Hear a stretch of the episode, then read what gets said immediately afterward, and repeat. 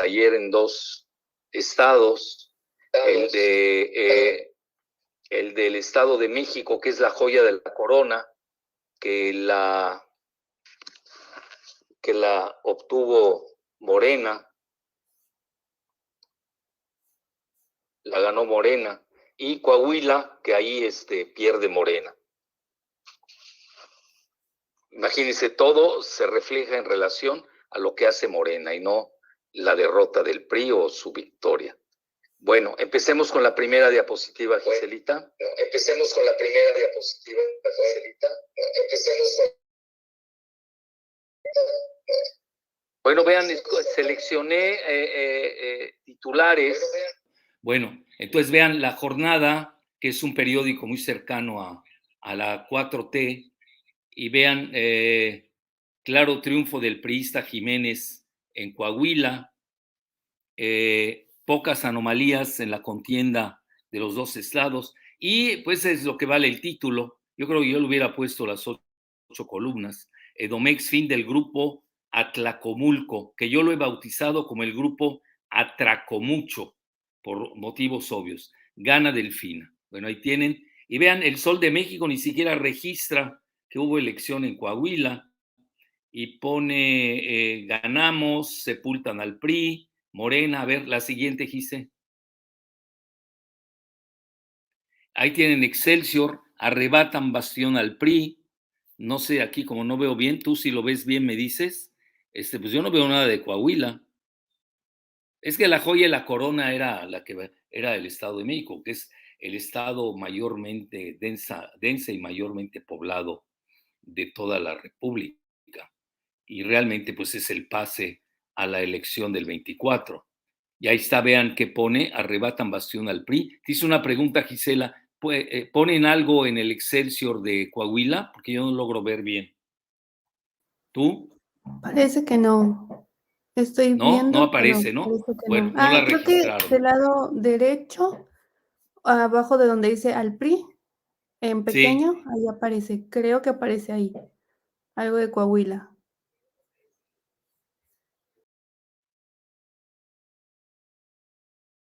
Bueno, aquí eh, lo que hay que tomar en cuenta es que pues, eh, la dimensión es totalmente diferente por razones que les dije. Luego vamos a hacer ahí un esquema rápido de cuál es la diferencia entre superficie, número de habitantes y el Producto Interno Bruto. El Estado de México es el segundo eh, máximo Producto Interno Bruto del país después de la Ciudad de México. Se dice fácil.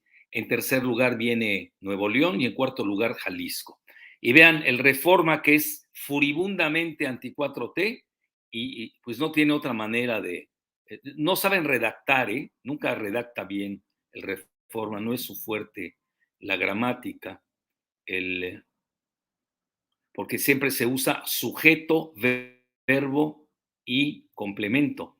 Y aquí es al revés, pone el verbo antes del sujeto. Bueno, pone descalabra 4T alianza, cuando debe ser 4T descalabra alianza. Eso les habla del nivel eh, agráfico que tiene este periódico muy ligado al NXIBM, la secta sexual eh, esclavista, y sobre todo al grupo de los 10, que así se les conoce, que es la plutocracia que reina allá en, en Monterrey. Bueno, eh, aquí también, a ver si logras ver, ponen algo de Coahuila. Yo no lo veo en el Reforma. Y eso que son vecinos, pues Saltillo está, si no me equivoco, está media hora de Monterrey. Tampoco lo registraron a Coahuila. Oigan, ya hay discriminación contra Coahuila, ya me preocupa.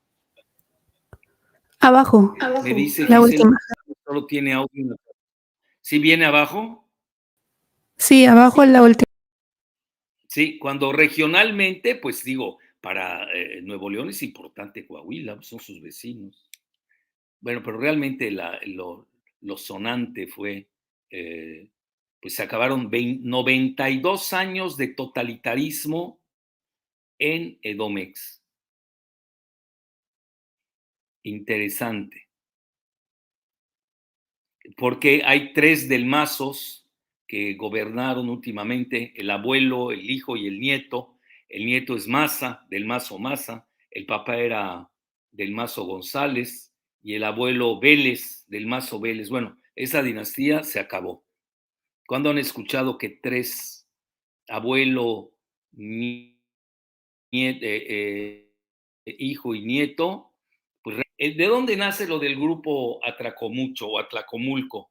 Nace del grupo que hace Isidro Favela, que era un excelente canciller, ¿eh? hay que reconocerlo, pero ahí el profesor Juan González lo, le da un vuelo inédito a grado tal que hasta pues, en un banco, pues, de los pocos bancos que hay en México, decentes, muy entrecomillados, que es Banorte. Bueno, otra, Giselita, otra diapositiva de titulares. Es que eso nos da la pauta. Aunque vean, la mayor parte de los periódicos son anti-4T. ¿eh? El único que se salva es la jornada. Aquí tienen Milenio.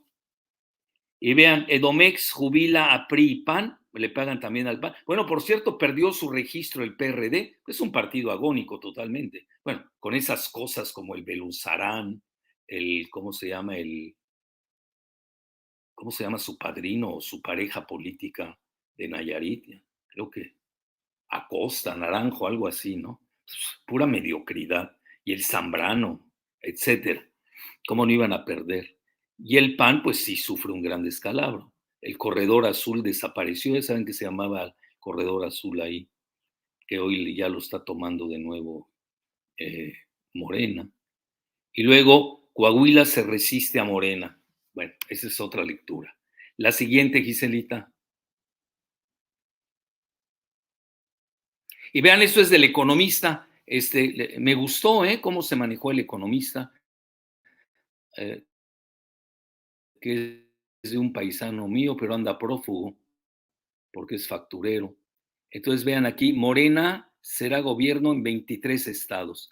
Aquí vean, hay mucha polémica, porque unos, por ejemplo, Expansión pone 21 estados. Yo no sé en qué se basaron, contaron mal. Polemon, eh, que es muy bueno, este, yo, eh, son serios, ponen 22. ¿Y por qué ponen 23? Porque viene la confusión del estado de San Luis Potosí, que está cogobernado por el Verde y el PT. Eso es muy interesante. Y ustedes se dan cuenta, ya el PT, como que en, algunos, en algunas zonas está muy fuerte, en otras no. En 17 estados no tiene registro. En el Estado de México le fue muy bien. Yo diría que es la resurrección de su líder de, en Edomex, que es Óscar González Yáñez. En otros lugares, bueno, como en Coahuila, a ver cómo, qué, qué va a pasar ahí de, lo que ves toda esa alquimia que trataron de hacer en, Coahuila y no funcionó. Bueno, entonces vean, aquí Delfina Gómez termina con 94, esa es otra confusión. Yo he leído desde 91 a 96, yo me quedo con los 92 y que alguien nos corrija. Pero vean cómo hay, no, hay, no hay seriedad en la prensa mexicana. ¿eh? Escriben ya por escribirla la rapidez por ganar la nota los hace incurrir en errores. Bueno, etcétera. A ver qué dice abajo. Yo no lo logro ver. Usar mi lupa. 50, 50% de los electores mexiquenses que salieron a votar ayer. Bueno, pues no fue muy, muy amplio. ¿eh? Yo creo que si hubieran votado menos, hubiera perdido Delfina. ¿eh? Yo creo que debieron haber salido eh, a votar mucho más. ¿eh? Bueno, luego, 54.2% eh, de los sufragios habría sido para Delfina Gómez. Al final parece ser que son 9% de, que es mucho hoy en las nuevas democracias, con Alejandra del Moral. Y luego, 69.9% de la población del país será gobernada por Morena. Escuchen bien, 70% del país gobernado por Morena. Y nos vienen con el cuento chino o tejano, ya no sé cuál sea, de que está polarizado el país. ¿En qué está polarizado? 70%. Pues se parece un poco a lo, a lo de Andrés, que anda en una aceptación de 80%. Y luego tienen otra, eh, eh, eh, el economista, otra, pues yo diría la nota subyacente a la elección, ponen Manolo Jiménez triunfó, triunfa con amplio margen de gol. Yo creo que más que triunfar Manolo Jiménez, perdió la 4T. Vean lo que les digo, ¿eh? Es decir, eh, bueno, ahí ya ven, se manejan muchas teorías. Una es que Morena dejó de hacer. Bueno, eso ya algún día lo sabremos. Eh, por la gobernabilidad, ¿no? O por algunas tratativas debajo de la mesa. Convenía eh, entregar Morena, perdón, Coahuila a cambio de la joya de la corona que es Edomex. Es decir, no hay comparación por la dimensión eh, electoral que tiene Edomex frente a Coahuila.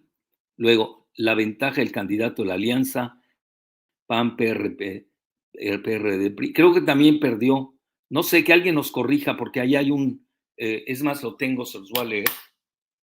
Bueno, no, lo digo en memoria porque no puedo leer en mi, en mi WhatsApp. Un mensaje de Raúl Ojeda, que es el el líder de Morena en Tabasco, muy cercano tanto al presidente López Obrador como a, Dan Augusto López Hernández, y comenta que pierde el registro también en Coahuila está mal redactado. Bueno, yo no sé qué les pasa porque corren tanto por la nota que ya se les olvidó. Me quedó claro la de la, la nota de Raúl sí la entendí en Edomex, dice pierde el registro del PRD, pero no la entendí en relación al PRD en Coahuila. Si alguien nos corrige, por eso es muy buena la interacción. Aquí estamos dialogando. Entonces, eh, y también una nueva alianza también parece ser pierde su registro, etcétera. Bueno, a ver, a ver qué dice abajo. 58.1% de, de los votos en Coahuila fueron para Manolo Jiménez fue casi del doble, ¿eh? es impresionante.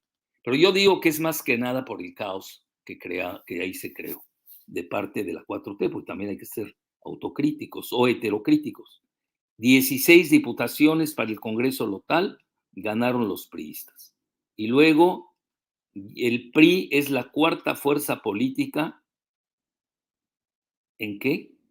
Entre los partidos en México. Imagínense, se volvió un partido de cuarta. Pues no, ¿cómo no? Con Alito. Pues Alito, a ver, eh, haciendo memoria, Alito entró cuando entra la presidencia, eh, eh, él es campechano, que no se olvide eso, él es, fue exgobernador de Campeche y, y, realmente no entiende nada de nada de la República. Y, y ha sido muy autócrata en el, en el PRI. Entró, tenían 12 estados, 12, 12, 12, para que no nos equivoquemos.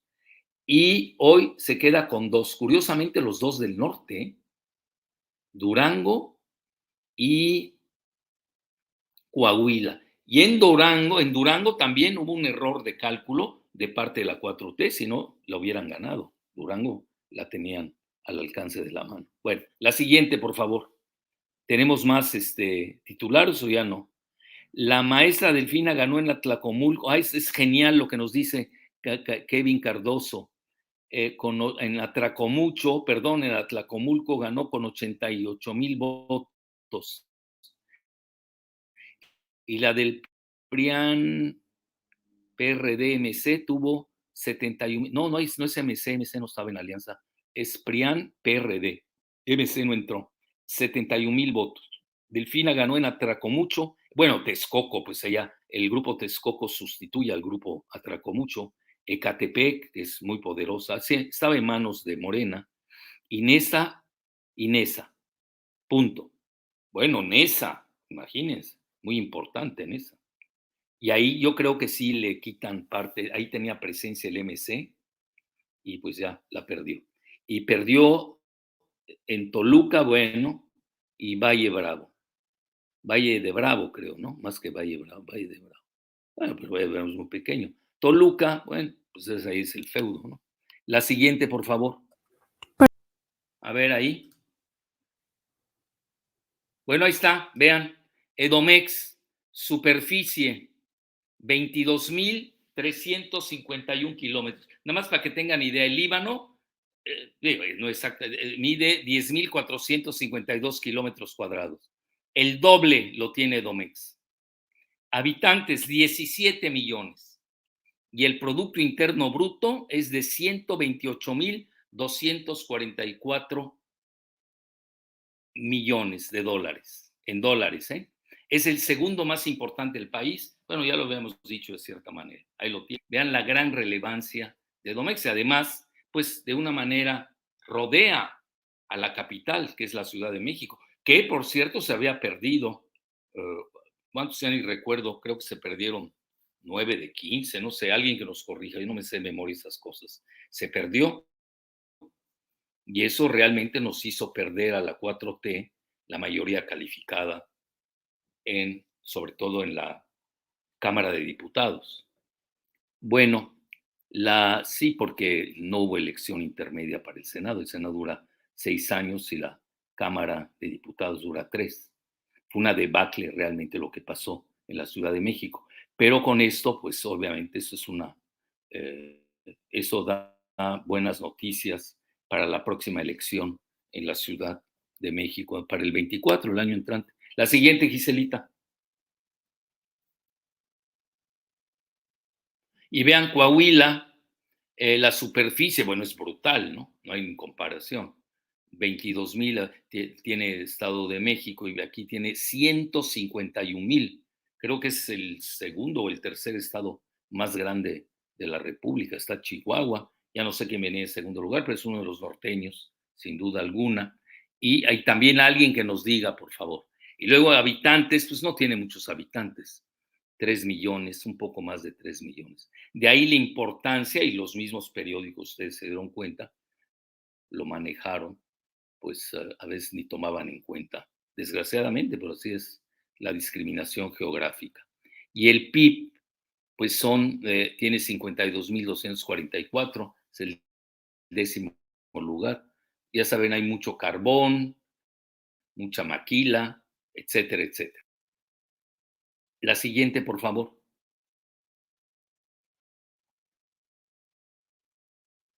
Y vean, aquí que, es, quita mi, ¿qué es lo que, ah, bueno, eso es importante, vean, este, la, la oposición, Chihuahua está gobernada, bueno, es travesti eso, ¿eh? porque está gobernada por una panista que en realidad es más propriista que nadie, por eh, sigue a este a Duarte, el encarcelado Duarte de gobernador de Chihuahua, es gente de él. Luego tienen, pues ya vimos Coahuila, sigue ahí el Moreirato, algún día va a caer, no hay imperio que no caiga. Y luego Nuevo León lo gobierna el MC.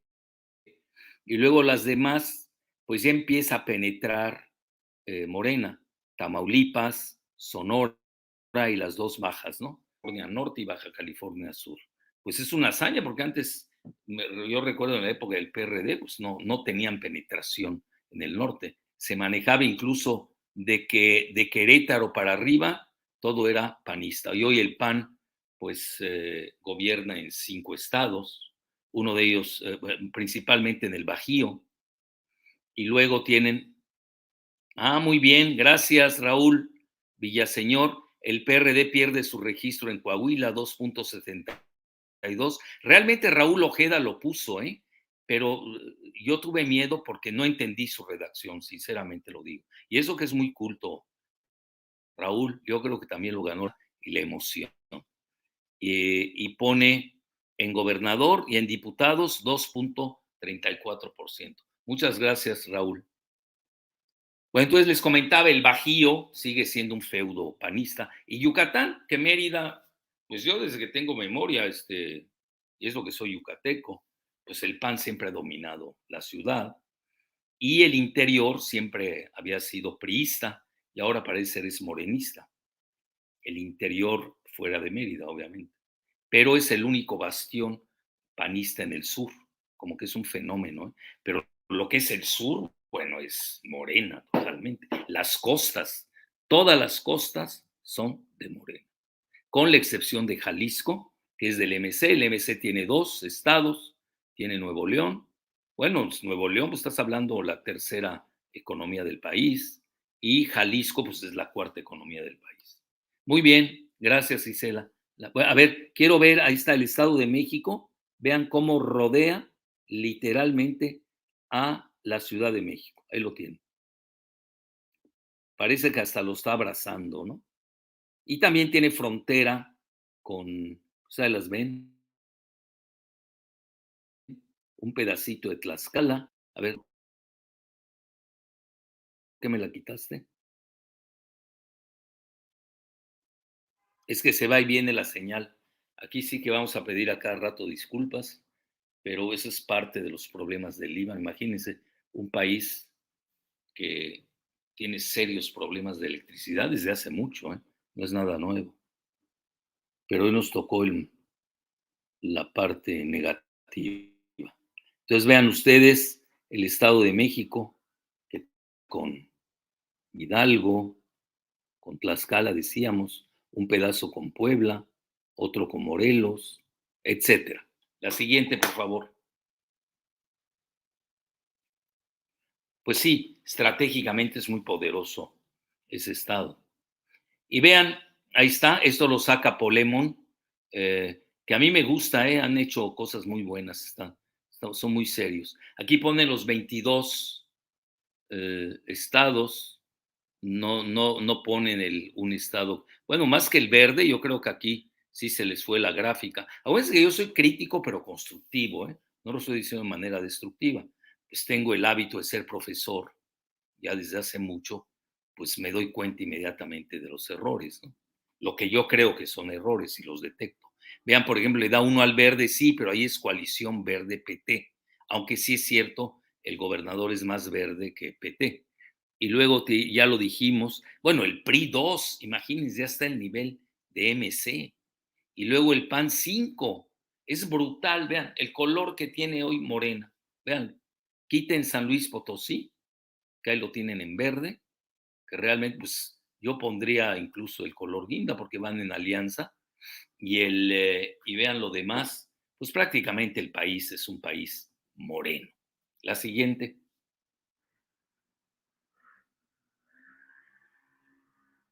¿Y esto qué es, Gise? Ah, bueno, saqué por ahí unos tweets de inmediato.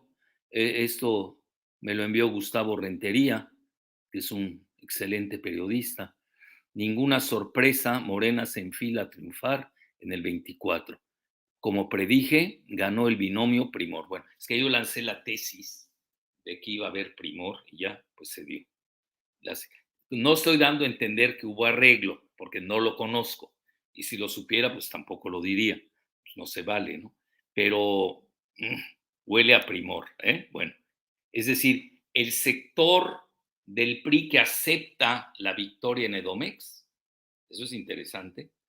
Eh, a Del Mazo, bueno, le han llovido una tal Paloma Sánchez, que es portavoz del PRI, no sé dónde, creo que en la Cámara, de traidor y cobarde, no lo bajó. Bueno, y luego las mentadas de madre que profirió este barbaján de décima, que es eh, Alarcón alias Lozano.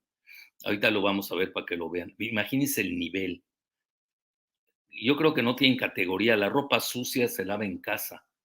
Bueno, eso ya no sabemos que a qué partido pertenece este Alarcón alias Lozano. Eh, y él sabe por qué se lo digo. El, eh, un día es priista, otro día es panista, etcétera. Bueno, entonces, precisamente puse eso. ¿eh? La siguiente, por favor. Ya era irreversible esto del PREP. A ver qué dice Karim Haddad. Bueno, suena paisano mío. Aquí en Siria, a pesar de los 12 años de guerra, vendemos electricidad al Líbano. Ah, mira, qué simpático es mi paisano Karim. ¿A poco hoy en este, se oye hasta en Siria este programa? Interesante. Sí es cierto, el Líbano es un desastre en materia eléctrica. Bueno, la siguiente. Saludos, Karim. Y bueno, y esto fue mi, mi comentario en exclusiva que hice para una red social. Una vez AMLO lo arrobé a López Obrador, demuestra ser el genio de la política doméstica y arranca la joya de la corona que es Edomex. La presidencia de 24 está al alcance de la mano. Perdió la cacofónica y estéril oposición sin ideas hablan mucho, gritan mucho y no sirven. A ver, ¿qué pasó con Loretito? Lo digo por insignificante. ¿Qué pasó con Roberto Madrazo? ¿Qué pasó con eh, eh, Silvano Aureoles? Hoy se vio muy magnánime el presidente López Obrador porque dijo que había ganado la pluralidad, no queriendo darle tanto vuelo al triunfo de Domex, pues realmente se veía que ya tiene la presidencia el 24 en la bolsa, al menos que hay un error siempre sucede en la política, de trayecto y proyecto. Entonces luego pongo, perdieron los medios tradicionales del viejo régimen. Bueno, nada más bastaba con leerlos, con la excepción de la jornada, pues todos eran anti-4T. Triunfaron otra vez las benditas redes sociales, se lucieron las redes sociales. Y yo no estoy de acuerdo que muchos dicen que el factor de la estafa maestra que sacó The Guardian y luego aquí lo reprodujeron. Creo que lo reprodujo luego el país y luego toda la, en general, la prensa mexicana como que lo ocultó, pero las redes sociales le dieron mucho vuelo. Este grupo de, Manuel Pedrero, los reporteros, el mismo eh, Álvaro Delgado, le dieron mucho vuelo y no sé si el, Chapucero y Vicente Serrano también, seguramente ellos son, eh, están muy actualizados son muy eh, capaces, eh, seguramente le dieron vuelo a, lo de la estafa maestra, pero no creo que haya sido el factor determinante para el triunfo de Delfina. ¿eh? Yo lo que veo es que muchos se confiaron, debieron haber salido más a votar. Estaba viendo yo, por ejemplo, en Turquía, para el triunfo de Erdogan salió a votar más del 90% de la población. Aquí el 50% en Edomex. No vi cuánto salió a votar en Coahuila. Si alguien lo sabe, que nos los diga. Sería bueno verlo. Bueno, entonces eh, triunfaron otra vez las benditas redes sociales, así las calificó el presidente López Obrador cuando ganó. Y la 4T demuestra que no hay vuelta atrás, solo enfrenta los desafíos propios del futuro. Y aquí comento, eh, ya aceptó Alejandra del Moral su derrota, eh, Edomex tendrá su primera gobernadora de la historia, concluyen 92. Yo insisto en que son 92, no son ni 91, ni 96, ni 94. Pero alguien nos puede corregir. Del totalitarismo en Edomex. Fin del grupo, atraco mucho. La siguiente. Como que ya está mejorando la conexión, ¿no, Gise? Bueno, vean esta belleza de este coprolálico, que, que nadie saber eh, qué significa lo que le estoy diciendo coprolalio. Él fue compañero, estudió en la facultad, no de la facultad, porque rechazaron a, Calderón en la UNAM, no, no tuvo la puntuación para ingresar. Entonces ahí entró a estudiar en la Libre de Derecho, que muchos comentan que es un feudopanista, y ahí estaba este Alarcón, alias Lozano. Y vean qué le pone, vean, lean, chin a tu madre, cobarde, Así traerás la conciencia y la chequera. Se lo dice a Del Mazo porque Del Mazo felicitó muy respetuosa y, con categoría respetuosamente a el triunfo de Delfina. Eh, y vean lo que le pone este Barbaján. Entonces, el nivelucho, ¿no? Bueno, pues es el nivel de, de Alasraki, de toda esa gente. Son los grandes perdedores, todos esos. Pues yo lo entiendo, ¿eh? psiquiátricamente lo entiendo muy bien, ha de estar furioso. Nada más que se le olvida que él es un gángster.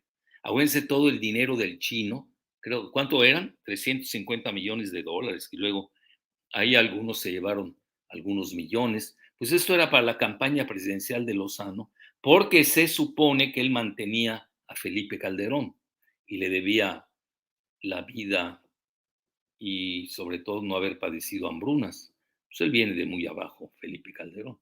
y luego este, pues ese dinero del chino, ¿cómo se llamaba ese chino? Siempre me, se me olvidó su nombre, este, pues era precisamente para su campaña. Imagínense, habla de chequeras y de conciencia. A veces estos pierden el sentido de la realidad, ¿eh? que eso en psiquiatría significa perder el sentido de la realidad, es la psicosis.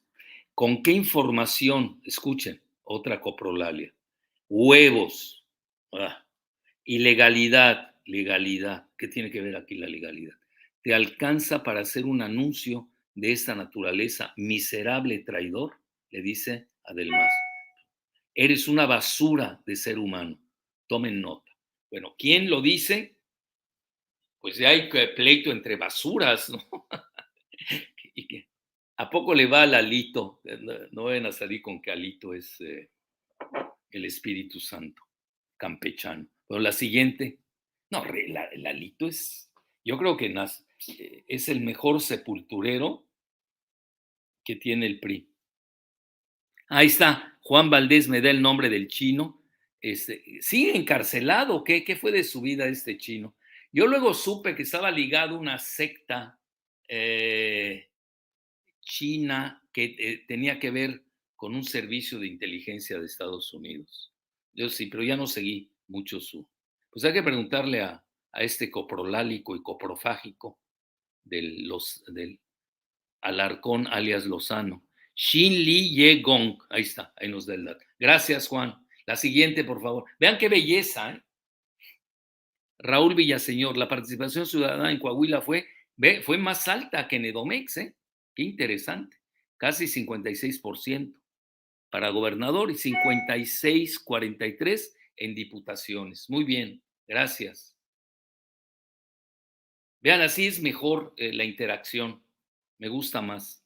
La siguiente, por favor, Giselita. Ah, pues ya acabamos, ¿no?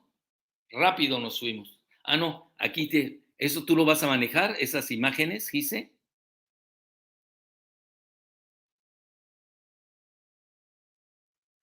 ¿Sí? Bueno, ya acabé, ¿no? Y vamos a entrar a la sesión de preguntas y respuestas, pero ahora Giselita va a tener su participación tan esperada. Aquí me imagino que estás hablando bueno, lo que era el PRI, cómo ha ido evolucionando, perdiendo bastiones. Pero sí llama la atención que el PAN solo domine cinco gubernaturas. Exacto. Y el país está gobernado, 70% del país gobernado por Morena. Sí, ahora ya te empiezo a escuchar. Perfecto. Sí, creo que vas un poco desfasado, pero bueno, aquí esperamos la señal de regreso. Pues no, no eh, sí, justamente quería hacer como una comparativa entre 2015, em, que fue el inicio del registro de Morena como partido ante el INE, o sea, el primero, el primer la primera convocatoria pues no tuvieron grandes resultados por ser un partido nuevo. 2016 tampoco tuvieron grandes resultados, pero a partir de 2018 se empieza a ver ya eh, un poco más todo el trabajo que se está haciendo a partir de la, la, coalición que encabezó Andrés Manuel López Obrador en pues su candidatura presidencial. En 2018, además de la candidatura presidencial de Andrés Manuel, también se obtuvieron eh, grandes resultados a nivel legislativo y en ese mismo año también obtuvo Morena algunas gobernaturas como Chiapas, aquí estamos viendo en 2018, Chiapas, Ciudad de México, Morelos, Veracruz y Tabasco. Aquí eh, quien ganó fue el actual secretario de Gobernación, Adán Augusto López. Mm, quiero hacer referencia de que estas gráficas las sacamos de Expansión CNN para poder consultarlas aquí. Bueno, 2019 también es un año que gana Baja California y este sigue 2020 con las elecciones también en ese año, pero donde se ve ya más, para no hacerlo más largo, donde se ve ya la ola de Morena eh, que va hacia adelante es en 2021 y 2022. Ahí ya cambia completamente el mapa político En 2021 se observó como Morena, no solamente a nivel legislativo, sino que también pudo mantener la Cámara de Diputados la mayoría y ganó 11 gobernaturas, de las que se estaban disputando en ese entonces. Para 2022 completó esta marea con Hidalgo. Hay que recordar que históricamente Hidalgo también era gobernada por el PRI. Ningún otro partido había gobernado antes eh, este estado, solamente el PRI. Y lo gana o se lo quita Morena. Em, en 2023, pues bueno, lo que estamos viendo ahora, el análisis que hacemos es que la victoria de Morena con Delfina en el Estado de México puede ser catalogada como una victoria histórica por todo lo que ya mencionó el doctor Jalife referente a los niveles de población, pero sobre todo por un poder histórico que representaba el Estado de México para uno de los grupos políticos más influyentes en la historia moderna de México, el grupo Atracomulco. Y me gustaría que el doctor pudiera guiarnos un poco más al respecto en el balance de poder que se da dentro del Estado de México entre este grupo y lo que vamos a ver como el grupo que surge de la mano con Morena, que es el grupo Texcoco, que obviamente viene con, todo un concepto basado en la 4T de Andrés Manuel y cómo este acomodamiento puede repercutir para un balance de poder a nivel federal en vísperas del 2024, cuando se prefiere una clara elección en donde los ciudadanos están viendo que están votando a la preferencia de Morena. Y bueno, hasta ahora el candidato no se ha definido ningún candidato, pero la intención de voto va muy dirigida hacia Morena, mientras que la oposición, además de que no tiene candidatos, pues va a tener que generar en un año alguno que pueda dar una batalla, pero pues bueno, en resumen yo analizaría que pues no hay una oposición viable que se asemeje a un plan de campaña con todo el concepto histórico, social y conceptual que representa la 4T actualmente. Esa sería mi anotación.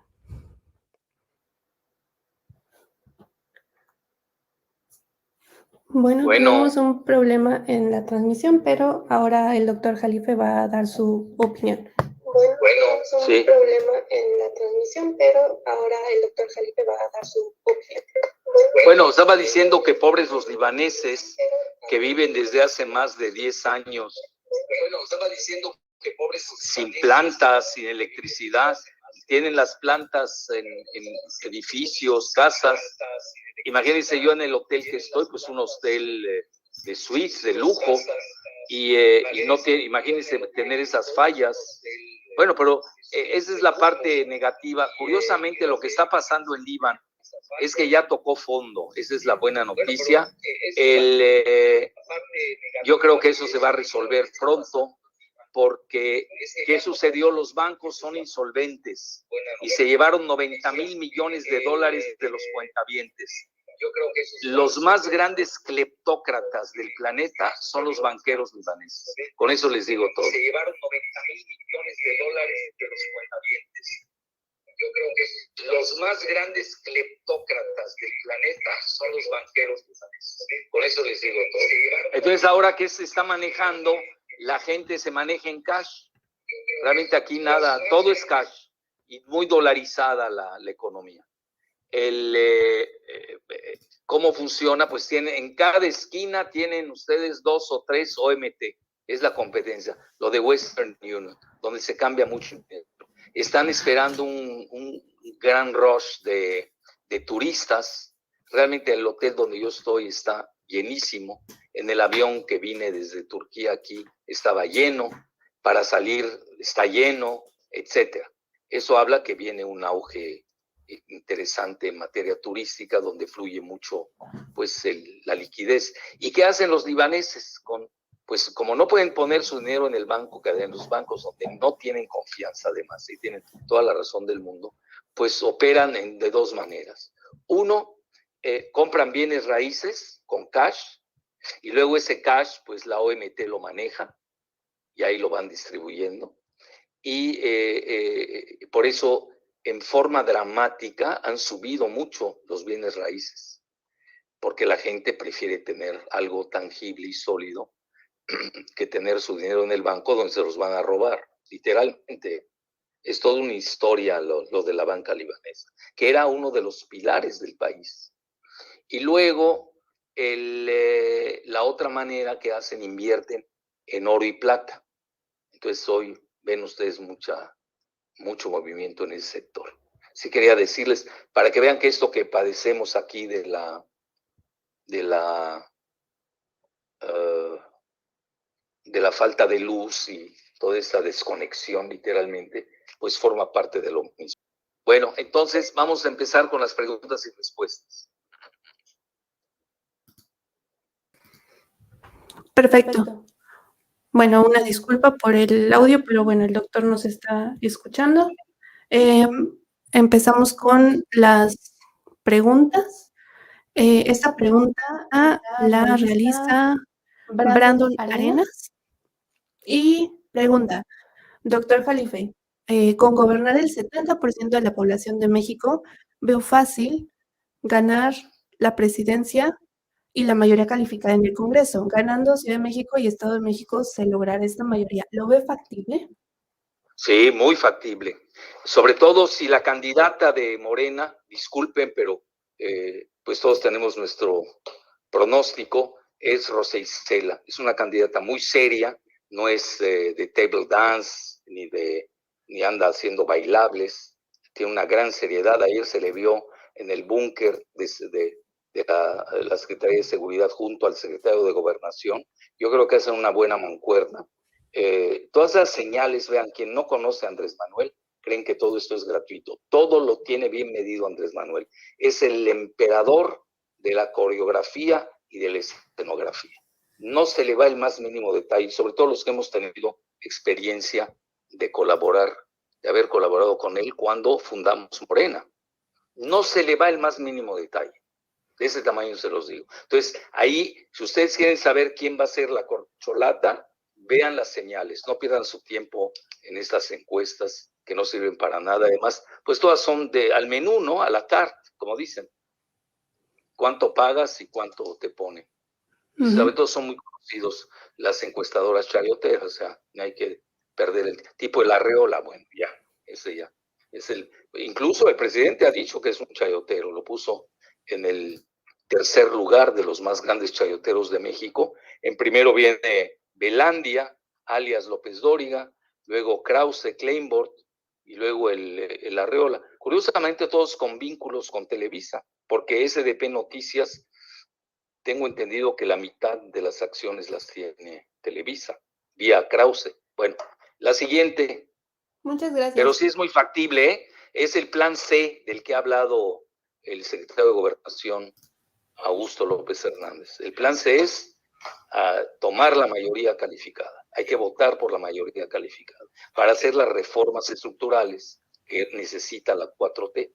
No solamente el neoliberalismo tiene reformas estructurales, esas eran estructurales, eran de destrucción.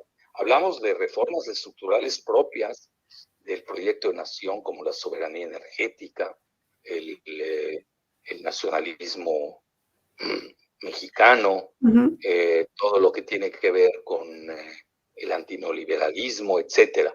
Esa es la, la, la, realidad de, la, de las reformas estructurales que requiere la 4T para seguir avanzando. Y a ver, incluso, bueno, no, iba a decir algo, pero iba a estar muy fuerte, mejor me tranquilizo. Sigue Giselita otra. Muy bien. Sí hay manera de obtenerla, ¿eh? con ese ritmo, pero sí hay que ganar la Ciudad de México, ¿eh? porque ya ven la paliza que, que le dieron a, a, la jefe de gobierno en, eh, en, la elección pasada. Ya no me dijeron cuántas, me quedé que se ganaron nueve de quince, ¿no? O se perdieron nueve de quince, ya no me acuerdo bien cómo está eso. Que alguien me corrija. Bueno, la siguiente. Justo la siguiente la hace. Sí, Síguele, perdón. La siguiente la hace Kevin Cardoso y pregunta, doctor Jalife, ¿cuál de las corcholatas se beneficia con este triunfo? Pues ya lo dije, ¿no? lo dije en la, en, la, en, la, en, la, en la anterior. Sí. Aunque también se puede mover el, el asunto de que una mujer ganó, etcétera, ¿no? Aquí lo interesante, el año entrante, eh, eh, vamos a tener nueve elecciones de gubernaturas, aparte de la presidencial. Y por equidad de género van cinco mujeres. Por eso mucho se barajea, o se baraja, no sé cómo se diga. Ya aquí voy a perder hasta mi español con la falta de luz. El, por ejemplo, en Chiapas eh, está Sacil de León.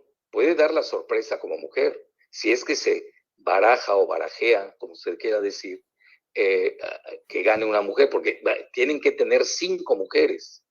Otra posibilidad también es eh, en Tabasco está la alcaldesa del centro, así se le llama Villahermosa, y a sus metrópoli, y a su metrópoli, este, Yolanda, eh, ella puede ser este, la ungida por, como mujer. Y así me pasaría elucubrando con las otras tres más.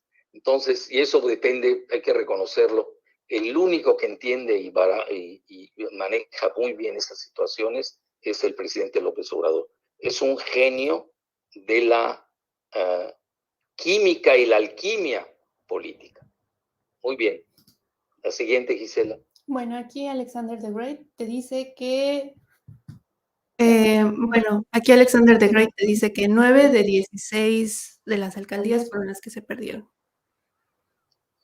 Tremendo. 9 se perdieron, imagínate. ¿Son 9 de 16 o de 15? Aquí manejan en los comentarios de 16. Ah, pues es mucho. Sí. Muchísimo. Y las que se ganaron de panzazo, ¿eh? La de Xochimilco fueron por muy pocos votos. Sí. Es decir, ahí perdimos la mayoría calificada, no hay, no hay que hacerse ilusiones. Además, bueno, ahí le dejo, iba a decir cosas más, mejor. Vean cómo me estoy conteniendo. Otra. Perfecto. Bueno, pasamos ahora a Coahuila y pregunta Julio Salgado, ¿qué pasó en Coahuila? Pues nada, ya lo manejamos. El, eh, fíjense, aquí este Raúl Ojeda maneja algo interesante que es el presidente de Morena en, en Tabasco, y repito, que tiene mucha cercanía con el presidente y con eh, Adán Augusto López Hernández, con el presidente López Obrador, obviamente, no me malinterpreten, aquí faltaba la coma o el punto, y, con el secretario de Gobernación López Hernández, Adán Augusto, eh, de que Coahuila es otro tema, es el norte. Y vean, sí, él sabe mucho de este tema. Si ustedes se dan cuenta en la evolución, los mapas que puso Giselita, toda la evolución de Morena, cómo ha ido creciendo desde el centro, de aquí se empezó a crecer, que lo tenía la izquierda mexicana antes de Morena, desde Cuauhtémoc Cárdenas, hay que reconocerlo. Y luego, bueno, este Andrés Manuel se pasa del PRD, se va, crea Morena, ahí tuvimos la fortuna de acompañarlo como cofundadores de, de ese gran movimiento, que es una coalición de facto, pero que él la maneja muy bien, ha sido un gran estratega. Y el, eh, ustedes ven cómo ha ido creciendo, ha sido más fácil la penetración al sur, que es el, el terreno natural de Morena, pero también ha ido creciendo hacia el norte. Acuérdense lo que decía el mismo Calderón eh, cuando estaba lúcido, eh, de que el, el PAN empieza desde Querétaro para el norte. Y ustedes se dan cuenta, con la excepción del Bajío, Jalisco, bueno, el PAN ya no, no es Jalisco, pero el Bajío en general y el norte pues eran feudos panistas y los ha perdido. Entonces, créame que el que eh, Morena tenga prácticamente ya las costas, con excepción de Jalisco, el, eh, alguien me diría, bueno, también está la costa de, de Yucatán, porque el PAN hoy gobierna con Vila, que es un, eh, yo ahí diría, Vila es panmor, es, no hay que ser así tan tajantes. Eh, hay traslapes también en los partidos. Es un personaje eh, cercano al presidente López Obrador y a Morena. Entonces también, así como hay primor, hay panmor. Pero de eso no se habla. Entonces, eh, también esa costa, pues no la gobierna Morena. Pero lo que vemos, si el norte, bueno, por lo menos ya tiene varios estados morena. Tiene la con frontera con Estados Unidos. Tiene Baja California Norte, Sonora, Tamaulipas. Y el resto, pues no. Eh, eh, el PAN tiene a, a, Chihuahua, que es más PRI. Ahí sí es PRIAN, literalmente, PRIAN. Y luego está Coahuila, que ahí sigue, pues ya es una isla, ¿eh? es el Moreirato que ahí tarde o temprano fenecerá. Y el, eh, pero tampoco es tan alejado de, Morena, eso también hay que tomarlo en cuenta.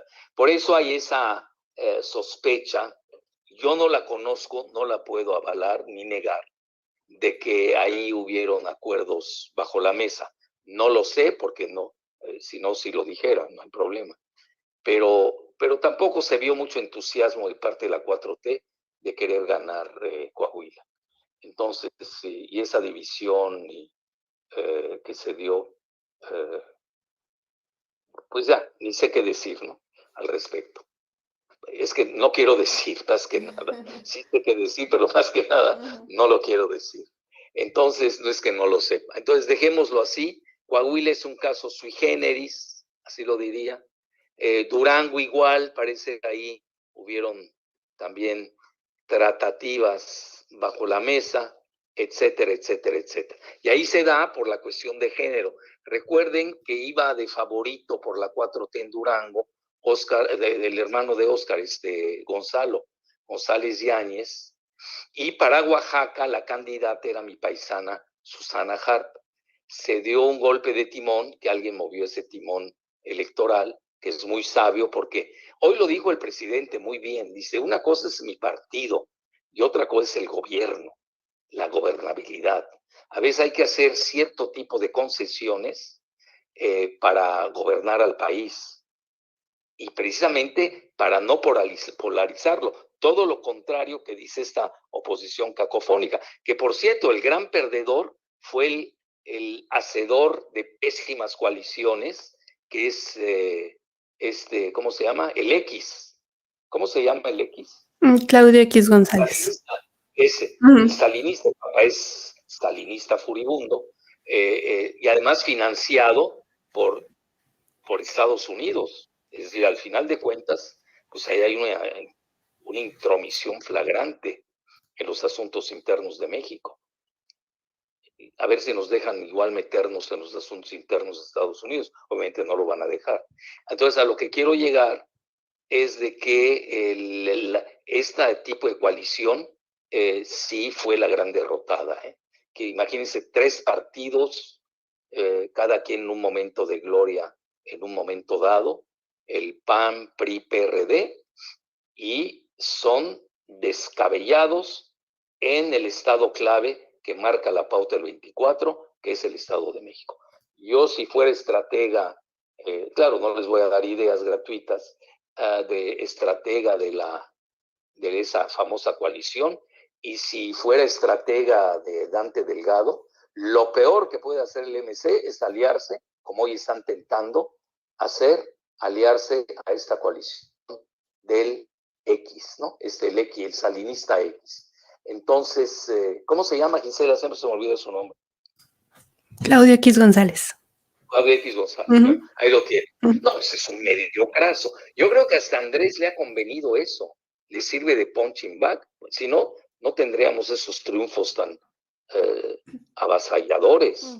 Oigan, gobernar 70% del país, tener 23 de 32 gubernaturas, habiendo perdido la Ciudad de México?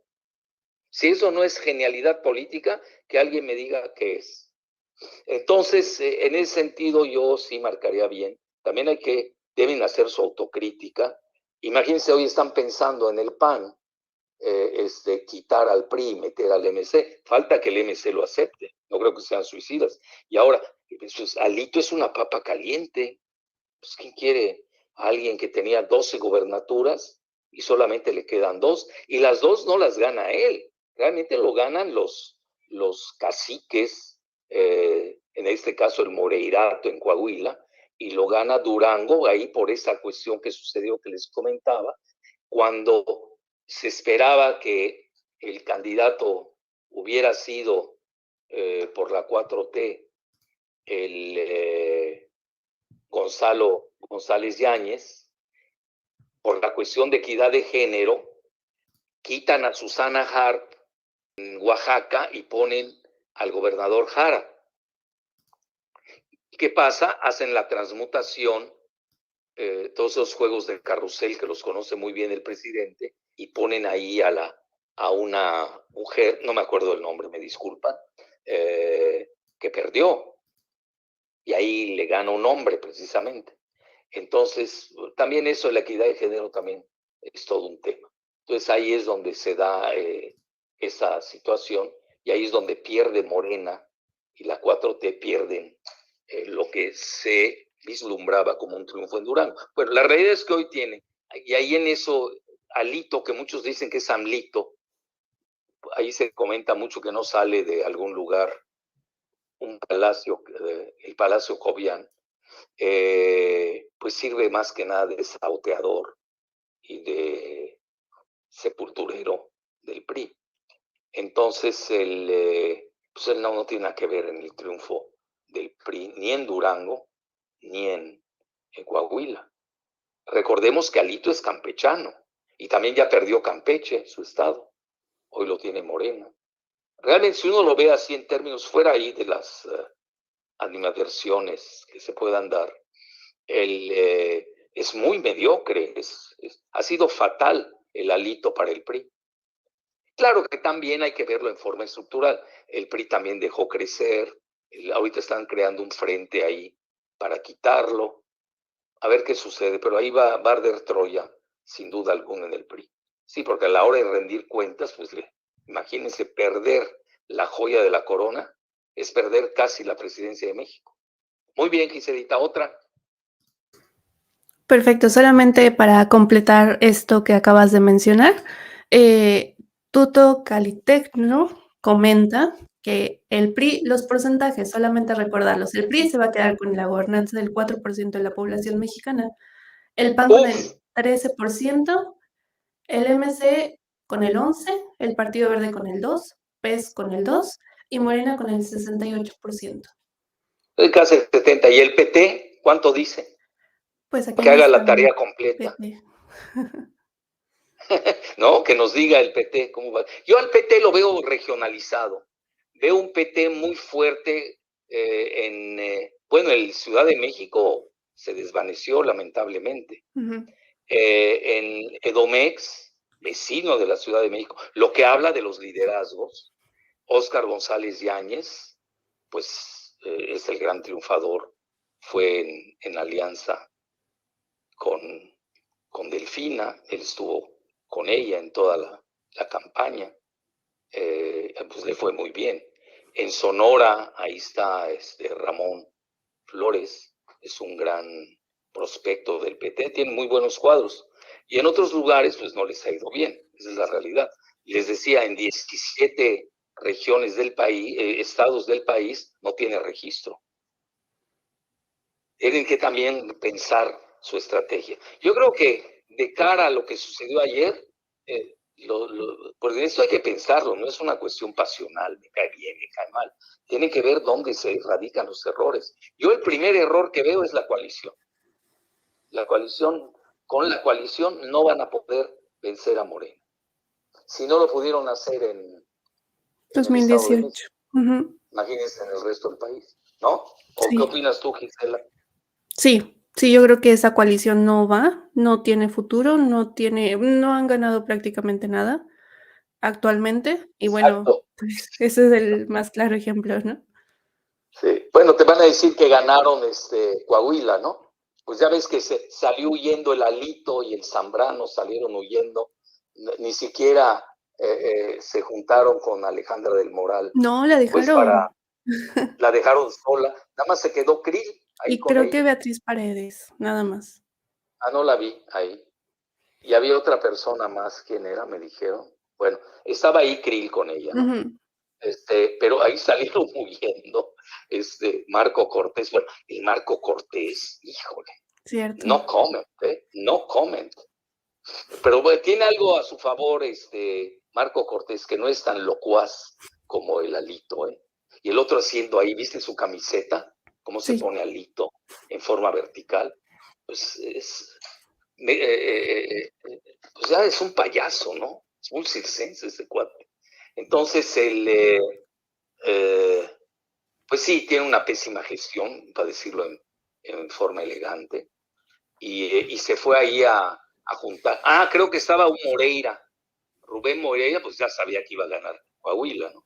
Entonces se vino aquí a, creo que a, estaba junto a Alejandro El Moral. Tengo entendido, por ahí lo leí que estaba él, no lo sé. Si no está, que alguien nos corrija. Da igual si está o no está, porque no tenía caso ni siquiera que estuviera. Luego, el, eh, en, ahí sí aparecieron en, el, en Coahuila el alito con su camiseta esa chafísima. ¿Eh? Y luego, así como el Zoo, ¿te acuerdas del Zoe? Zoo Robledo, con su camiseta de Hillary Clinton, imagínate. En la Cámara de era en el Senado, ¿no? Y atrás venía la patria es primero, ¿no? Imagínate, si es el, eh, a este Itamita le dan Chiapas, bueno, va a haber mayor pobreza en Chiapas con él. Entonces, a lo que quiero llegar es de que sí pesa el partido, sí pesan los candidatos, hablo de Morena, pero nadie pesa como el presidente López Obrador. Él es el gran elector. Morena es López Obrador. Morena sin López Obrador es nada, ya para acabar pronto. Bueno, entonces dicho esto, estaban ahí junto a, Manolo Jiménez, el alito de oportunista chafa, estaba creo que también el Zambrano, bueno, ese ya agonizando, y políticamente hablando, a nadie se le desea el mal. Y luego creo que también estuvo el Marco Cortés, o desapareció, no lo sé pero sí tienen que repensar muy bien su estrategia. ¿eh? Yo insisto, el gran perdedor se llama el X. Bueno, otra, otra, Giselita. Sí, justamente em, sobre este tema, em, me gustaría pasar un fragmento de una de las conferencias que dio el doctor Jalife son como un minuto, menos de un minuto. No sé si quieras que lo escuchemos. Es la conferencia que diste en el PT justo en Toluca y ahorita ya nos comentas un poco sobre esto. en ustedes sí recae esa gran responsabilidad. Entonces yo diría que ustedes van a estar votando doble. Es un voto doble. Están votando el 4 de junio, el 23 por su estado, pero al votar por su estado, ipso facto, cronológicamente, están ustedes votando por el 24, que esperemos sea de las 5.30. Muchas gracias. ¿Qué dije, Gisela? Porque no lo escuché. Justo en este fragmento que habla el doctor Jalife de la conferencia magistral que dio en Toluca el 27 de abril del 2023, eh, en la conclusión comentabas tú que eh, iban a votar doble en el Estado de México, iban a votar para su elección a nivel em, estatal para elegir la gobernadora, pero al mismo tiempo esa votación iba a elegir o iba a afianzar el poder para el 2024 entonces que iban a votar doble y que su voto era un voto interesante, importante. Aunque sí, yo, ah, mira, estuvo buena esa frase entonces. El, eh, eh, aunque sí estoy, no estoy nada contento con el, el, eh, el número de votantes que acudió, 50%. Creo que se confiaron.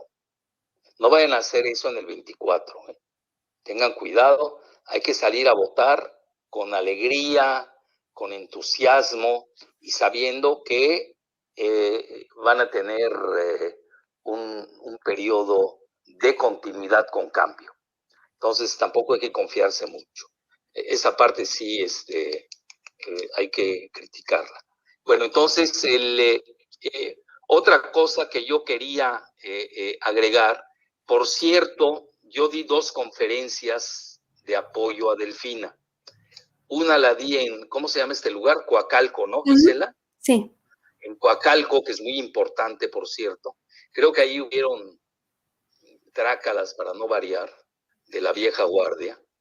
Y yo iba a dar una conferencia, me había invitado el diputado González Bautista, y eh, se iba a hacer, y, hay un, un, dirigente de, de, la 4T, Camacho, que creo que quiere, se quiere postular para presidente municipal de Coacalco, que es un importante eh, feudo, eh, una importante ciudad, que yo no conocía, por cierto, me llamó mucho la atención.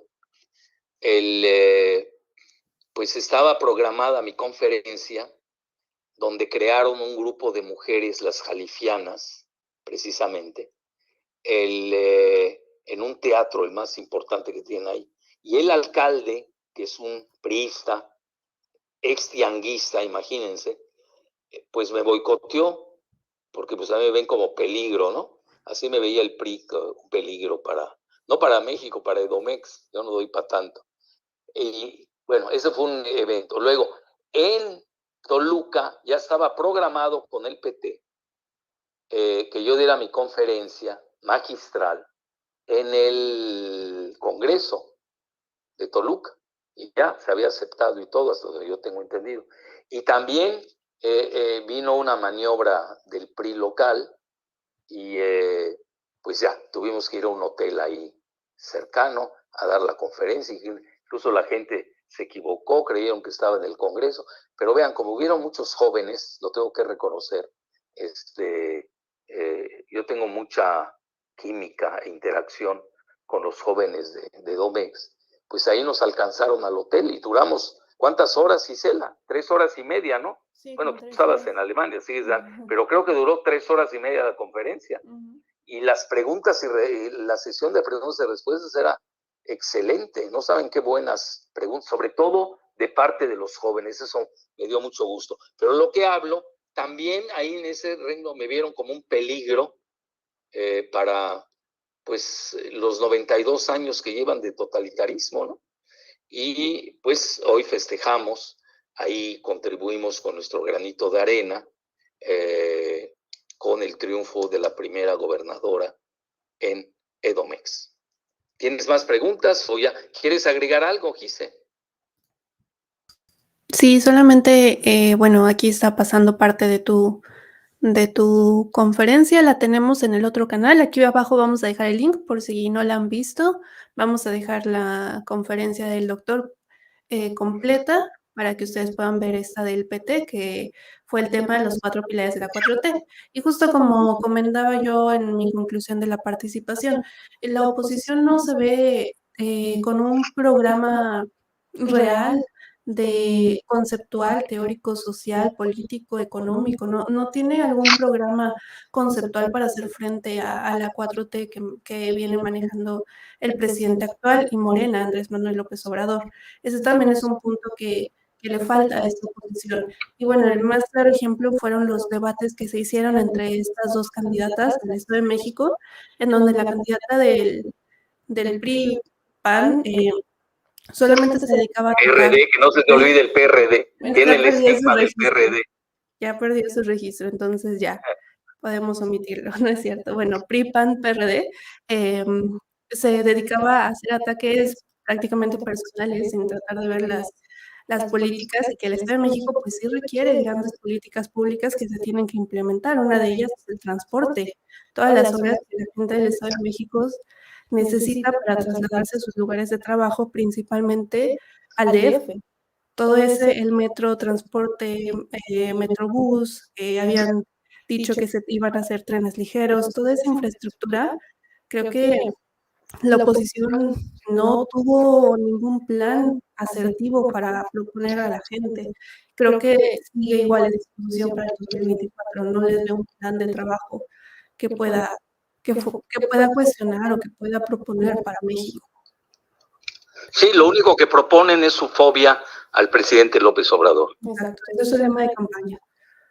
Ese es, no, no tienen otra, pues eso al revés, eso eh, eh, engrandece a López Obrador, por eso ha crecido su aceptación en las últimas fechas.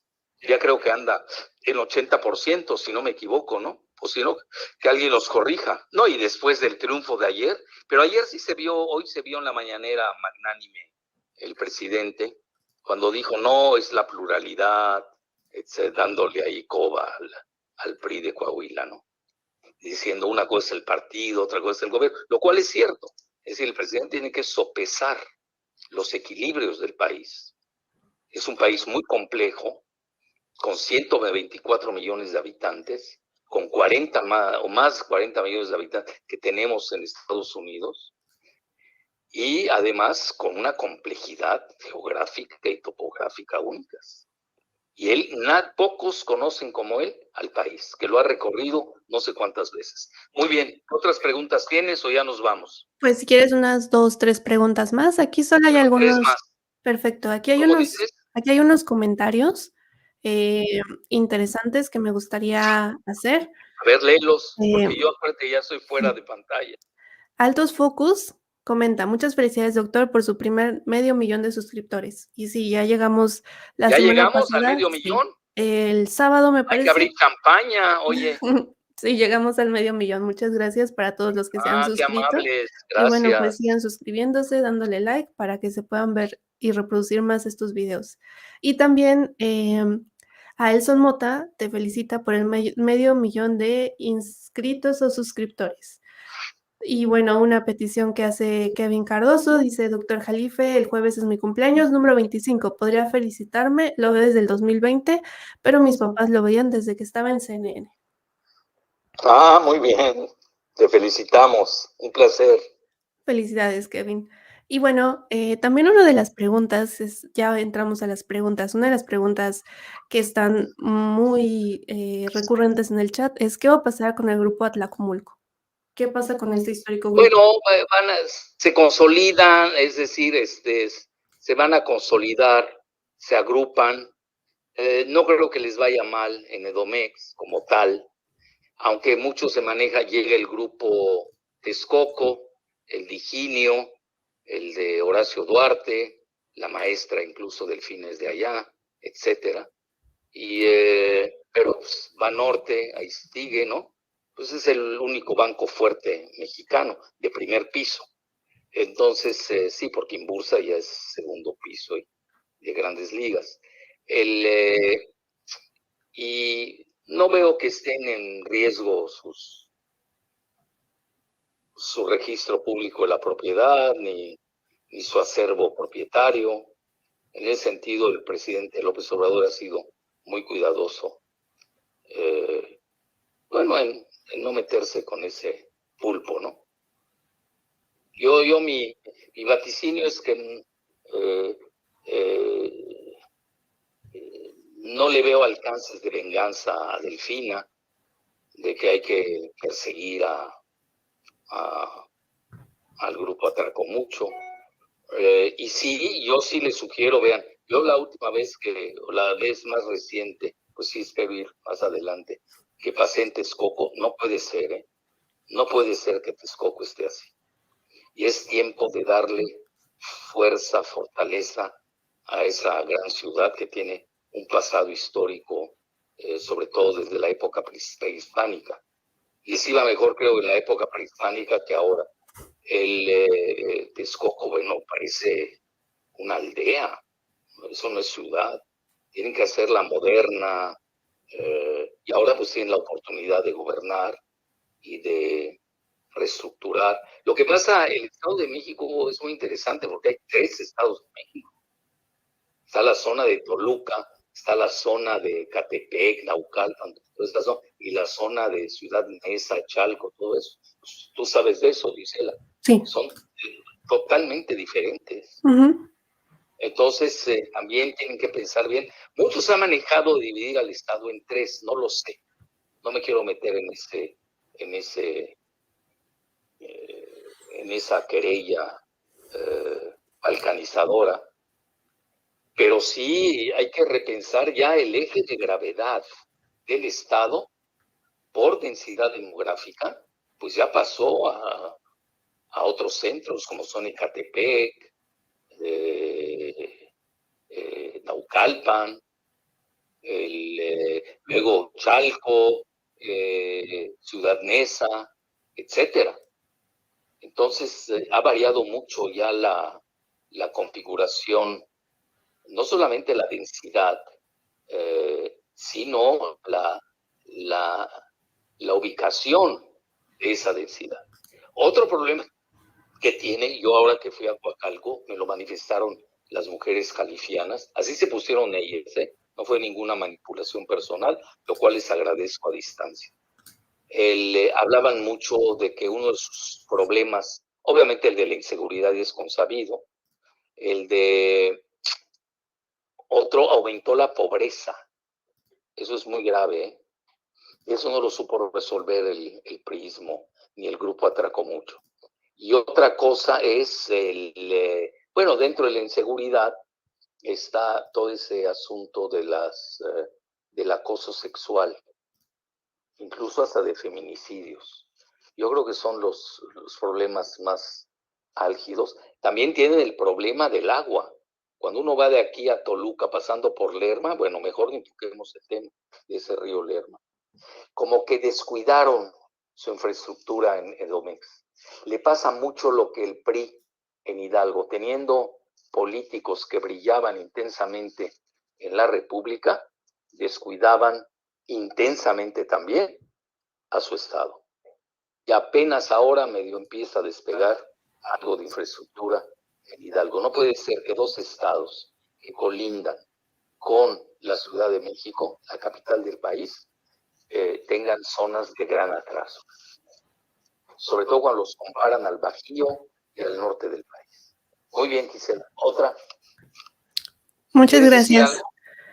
No, pues justo mencionar eso que ya eh, tú también ya abarcaste sobre los retos que tiene Delfina como gobernadora. Le han dejado pues grandes tareas en cuestión de feminicidios, también es uno de los lugares donde más riesgos corren las mujeres en cuestión de transporte, de economía, la pobreza aumentó. Se tiene que trabajar con el Estado de México para que sea una fuerza económica que también pueda sustentar todo el centro del país.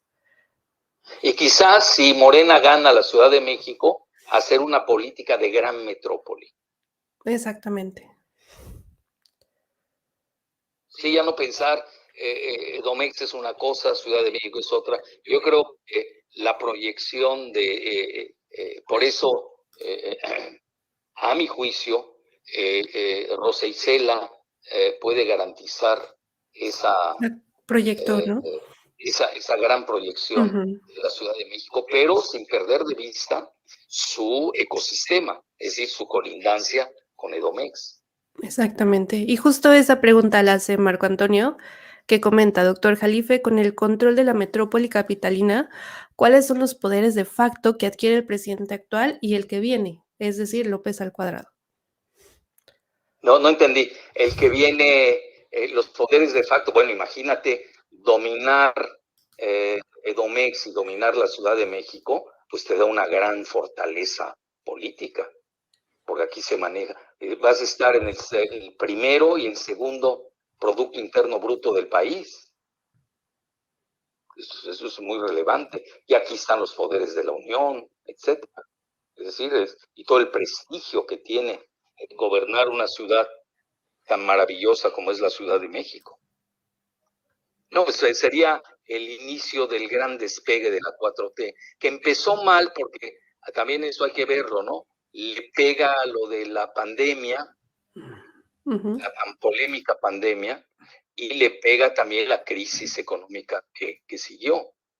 Y hoy, pues apenas, realmente el sexenio del presidente López Obrador, que ahorita lleva pues, en realidad casi cinco años, cuatro años y medio, ha sido de dos años. Qué curioso, ¿no? Sí. Es decir, no, no, eh, eh, empezó mal por esas características. ¿no? Y además siempre las transiciones son así.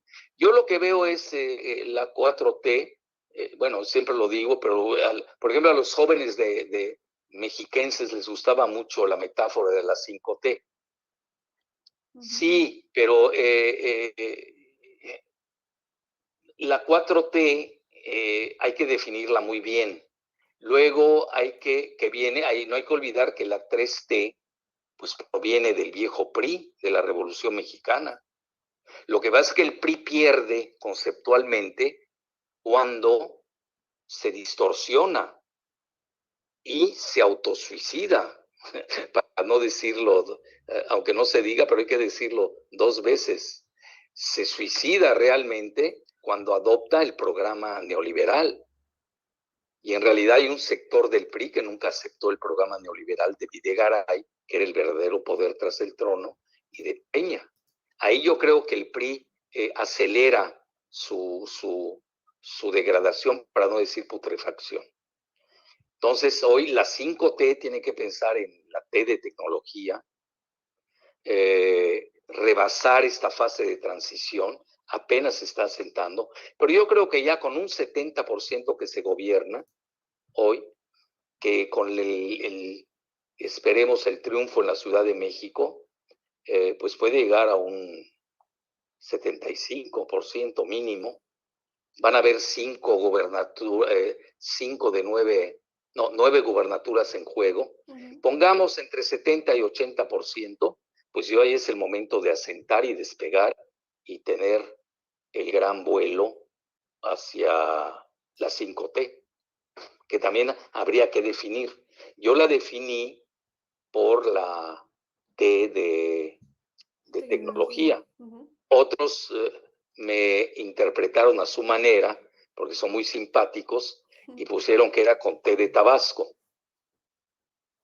E incluso yo les dije, ¿y por qué no con T de, de Toluca? A los, de, a los ahí, a los jóvenes mexiquenses, ¿no? Pensando en esta cuestión metropolitana, porque ya es un absurdo pensar solamente en la Ciudad de México. Tienes que pensar ya en este círculo, pues ya prácticamente Pachuca, lo que es eh, eh, Cuernavaca, lo que es eh, Toluca, pues ya prácticamente forman parte de la periferia de la Ciudad de México. Es una gran metrópoli. Hay que hacer una gran política metropolitana. Esa es mi sugerencia. Ya ves que en algunas cosas me hacen caso y en otras no. Esperemos que no está así. En el petróleo y el litio sí me han hecho caso. Soberanía energética me han hecho caso. El, eh, el antineoliberalismo y antiglobalismo también me han hecho caso. Bueno, ahí se desprende fácilmente cuál es la corcholata que llevaría adelante la 5T. Porque si no habría una contradicción. ¿Cómo vas a poner a alguien que es globalista y neoliberal? Sería una grave contradicción. Es decir, porque al final de cuentas aquí hay un proyecto de nación. No es un capricho eh, de una noche ardiente de verano. No sé qué quieras agregar, Giselita. Sí, justo ver este análisis, ¿no? De qué corcholata, qué corcholata puede dar continuidad a este proyecto conceptual y esta gran transformación que prácticamente se, como el doctor lo menciona en, el, en la conferencia del PT, o sea, las TES refieren a grandes movimientos políticos, sociales, económicos que se dan en, en México a lo largo de la historia. Y esto, nombrarlo una de esas revoluciones, cambios económicos, políticos, sociales, eh, se me hace eh, de gran tamaño que obviamente el presidente Andrés Manuel está poniendo como la piedra inicial, pero sí se necesita alguien que siga con esos principios, que siga con esta política y que siga también con esta congruencia para poder llevarla a cabo y materializarla, porque seis años son insuficientes para esta gran transformación. así es. Y, sería una desgracia y una grave contradicción que llegue una corcholata globalista cuando incluso Morena quería poner en sus estatutos que era un partido antineoliberal. Exactamente. Tú recordarás esa parte. Sí. Bueno, muy bien. Bueno, pues si quieres ya... Una más o una más y ya nos vamos. Sí, ya concluimos ahora. Tenemos que ser generosos porque ya ves, este, pues lamentablemente hemos tenido fallas propias a la electricidad en el Líbano, ni modo. Bueno, pero está saliendo. Aquí nada más quiero hacer eh, algunos comentarios. Por ejemplo, preguntaste quién estaba eh, en esta em, con la candidata del Estado de México en, en ayer. Y bueno, María Lagunes comenta, ella estaba Moreira con su cara de me da igual, junto a Santiago Grill Miranda. Ah, ahí está. Hemos comentado. Y Omar Flores González pregunta a Wall Street, ¿le gustó el triunfo de la maestra Delfina? Ya que el dólar está a 17.47 pesos por dólar. Así es. No, pues ven que hay gobernabilidad. A los mercados les gusta la estabilidad, la gobernabilidad. Es decir, no hubo, por eso yo hablé mucho del primor, en el sentido de esos PRIs, tanto el de Domex como el de Coahuila, que en cierta medida pueden convivir y coexistir con Morena, precisamente para la gobernabilidad. Y vean, en relación a la corcholata les doy un tip, si es que no me equivoco, yo con el presidente López Obrador no me he equivocado en ninguna. Con eso les digo todo. Está la corcholata, está, voy a, a citar a Daniel de la Biblia, está escrito en el muro. Quien no la quiera ver es porque no quiere leer, se apasiona. Eso no es de pasión, es de proyecto de nación y no es de bailables y de eh, ahí haciendo maromas y acrobacias, sino es programa. Y hay un proyecto de nación. Por ejemplo, hay una de las corcholatas está con la energía verde y en contra, que es muy polémica la energía verde, y en contra de la soberanía energética, sobre todo en materia petrolera. Bueno, ahí tienes un punto muy claro. Y hay otra corcholata que es eh, eh, pro soberanía energética. Está clarísimo. ya, yo hablo de programas, no estoy hablando ni siquiera de personas, ni, ni he citado un nombre. Entonces, eso hay que exigirles. Y yo creo que va a ser muy sano que hayan debates para que la gente conozca la capacidad de, de gobierno y no con granjas de bots, con este, espectaculares, con, bueno, ¿y qué? ¿Y dónde están las ideas? ¿Cuál es el programa de nación? Si no, pues ¿para qué estamos, para qué estamos haciendo un cambio? Pues que ya que se queden los peores y ya. Entonces, eh, hay que tener mucho cuidado. Yo sí esas dos consideraciones las veo como faltantes una, que sí haya un gran debate entre las tres corcholatas finalistas. Eh, dos, no se necesitan más. Eh, obviamente con moderadores serios. No voy a salir con la primera moderadora eh, entre Alejandra del Moral y Delfina, que golpeó a Delfina. Vean el ridículo y dónde quedó. Es que aquí, vean, cuando se hacen en retrospectiva las cuentas, Vean el, lo grotesco en lo que quedan, todo lo que hablaron, dijeron y deshicieron. Por ejemplo, alguien se, quejaba de que era una solterona delfina. ¿Ya viste? Alguien sacó eso ahí. ¿En qué quedó? Hacen el ridículo. Lo que ves es que no se releen. Cuando uno se relee y se reescucha, dice, ay, Dios mío, ¿qué dije? Y lo peor en la vida es hacer el ridículo, créanmelo al menos que estés descerebrado. Entonces ya, ahí es un caso clínico, ya no hay nada que hacer. Pero sí, la importancia de los programas, el gabinete, qué gabinete van a tener. Y obviamente el debate ahí aflora el programa, ¿no? Y obviamente los logros, la performatividad. Si ustedes ven a las tres corcholatas, dos tienen mejor performatividad que, otra, es obvio. Pero no vamos a poner, si va a hacer eso, vamos a caer en un eh, circo de a ver quién tiene más espectaculares, quién tiene más letras, eh, quién eh, paga más a los chayoteros, etcétera, quién se adelantó, quién se atrasó, que no hay piso parejo. Vean, todo eso queda atrás cuando realmente se hagan yo creo que dos debates sería correcto. Otra idea sería el programa, eh, el proyecto de nación. Y tres sería un adendum. El adendum sería tu gabinete. ¿A quién vas a poner? Dime con quién eh, te juntas y te diré cómo vas a gobernar.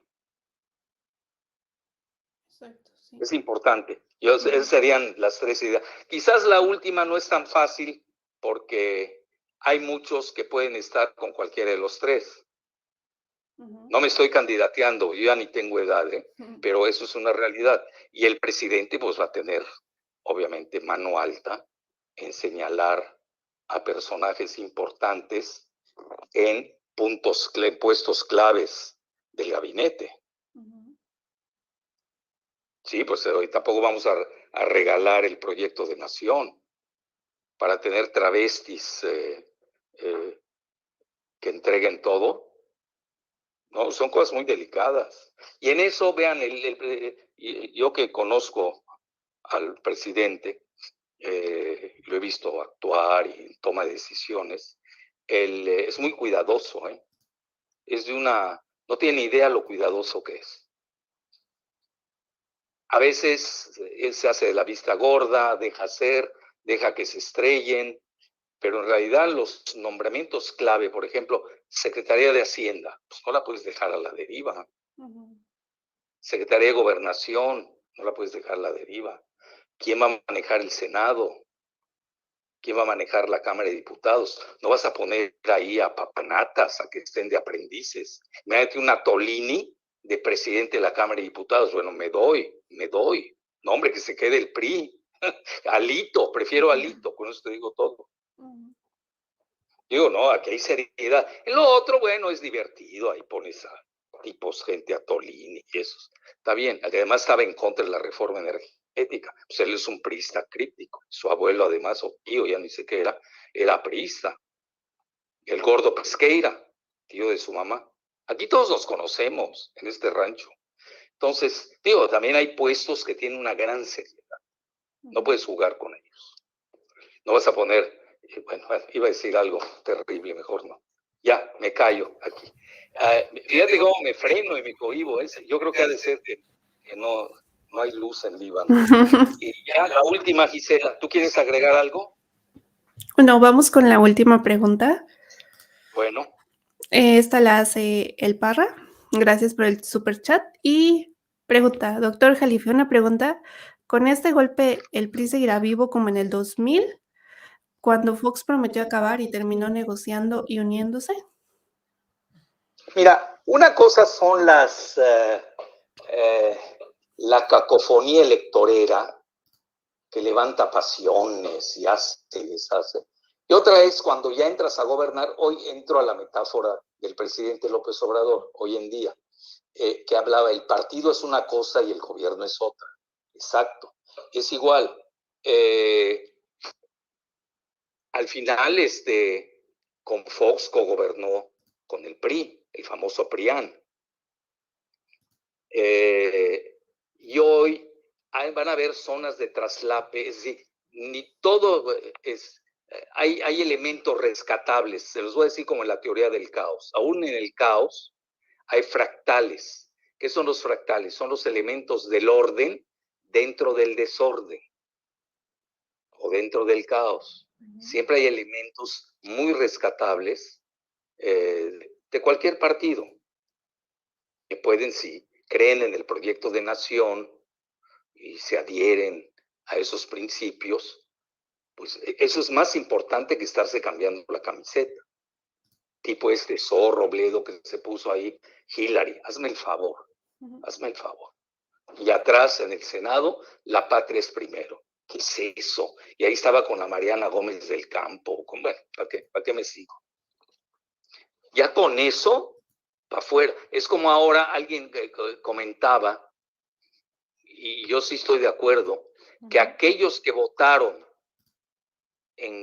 a favor de la reforma energética, pues no pueden pertenecer a Morena, sobre todo en los puestos de ejecutivos. ¿Cómo pones ahí a alguien si votó en... Si esa es la esencia de López Obrador, es no conocerlo. La reforma energética es la que nos unió. Yo, por ejemplo, entré a, ser cofundador de Morena, y dicho por él, ¿eh? no lo digo yo, yo fui el segundo más aplaudido después de él, obviamente. Pues yo soy, yo ni me dedico a la política.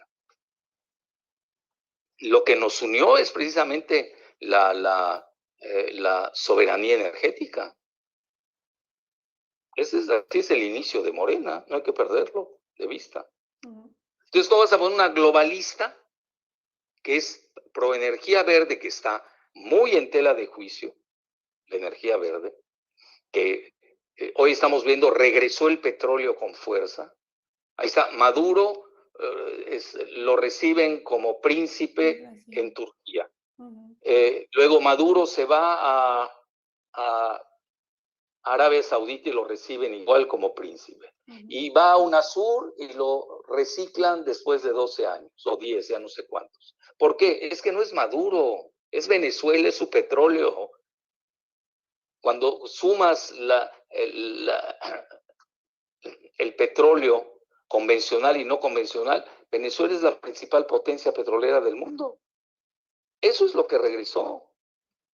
¿Cuál es la crisis de la inflación de los alimentos? Pues es la cuestión energética, que hizo un efecto boomerang por la guerra de Ucrania y las sanciones contra Rusia. Todo eso hay que entenderlo. Es decir, la nada no viene de la nada. Entonces hay que verlo de una forma integral. Entonces, eh, eh, sí hay que tomar en consideración todos esos. Bueno, yo lo entiendo, Morena es una coalición, es un movimiento que apenas en pocos años ha hecho un milagro. En 10 años vean lo que, lo que ha crecido. Sí, pero que tiene una figura del tamaño de Andrés Manuel López Obrador. Si no la tuviera, pues creo que tardaría 100 años en crecer. Exacto. Entonces aquí pesa mucho el catalizador. Entonces, en ese sentido, el, eh, pues se va a ir depurando eh, eh, el propio partido poco a poco. Él tiene una gran calidad, cualidad, el presidente, conoce el timing a la perfección. Y voy a, el mismo secretario de Gobernación, que lo conoce muy bien, comentaba, son los tiempos del Señor. Esa frase va a quedar ahí inscrita. Los tiempos del Señor. Andrés Manuel conoce perfectamente cuándo dar un golpe magistral.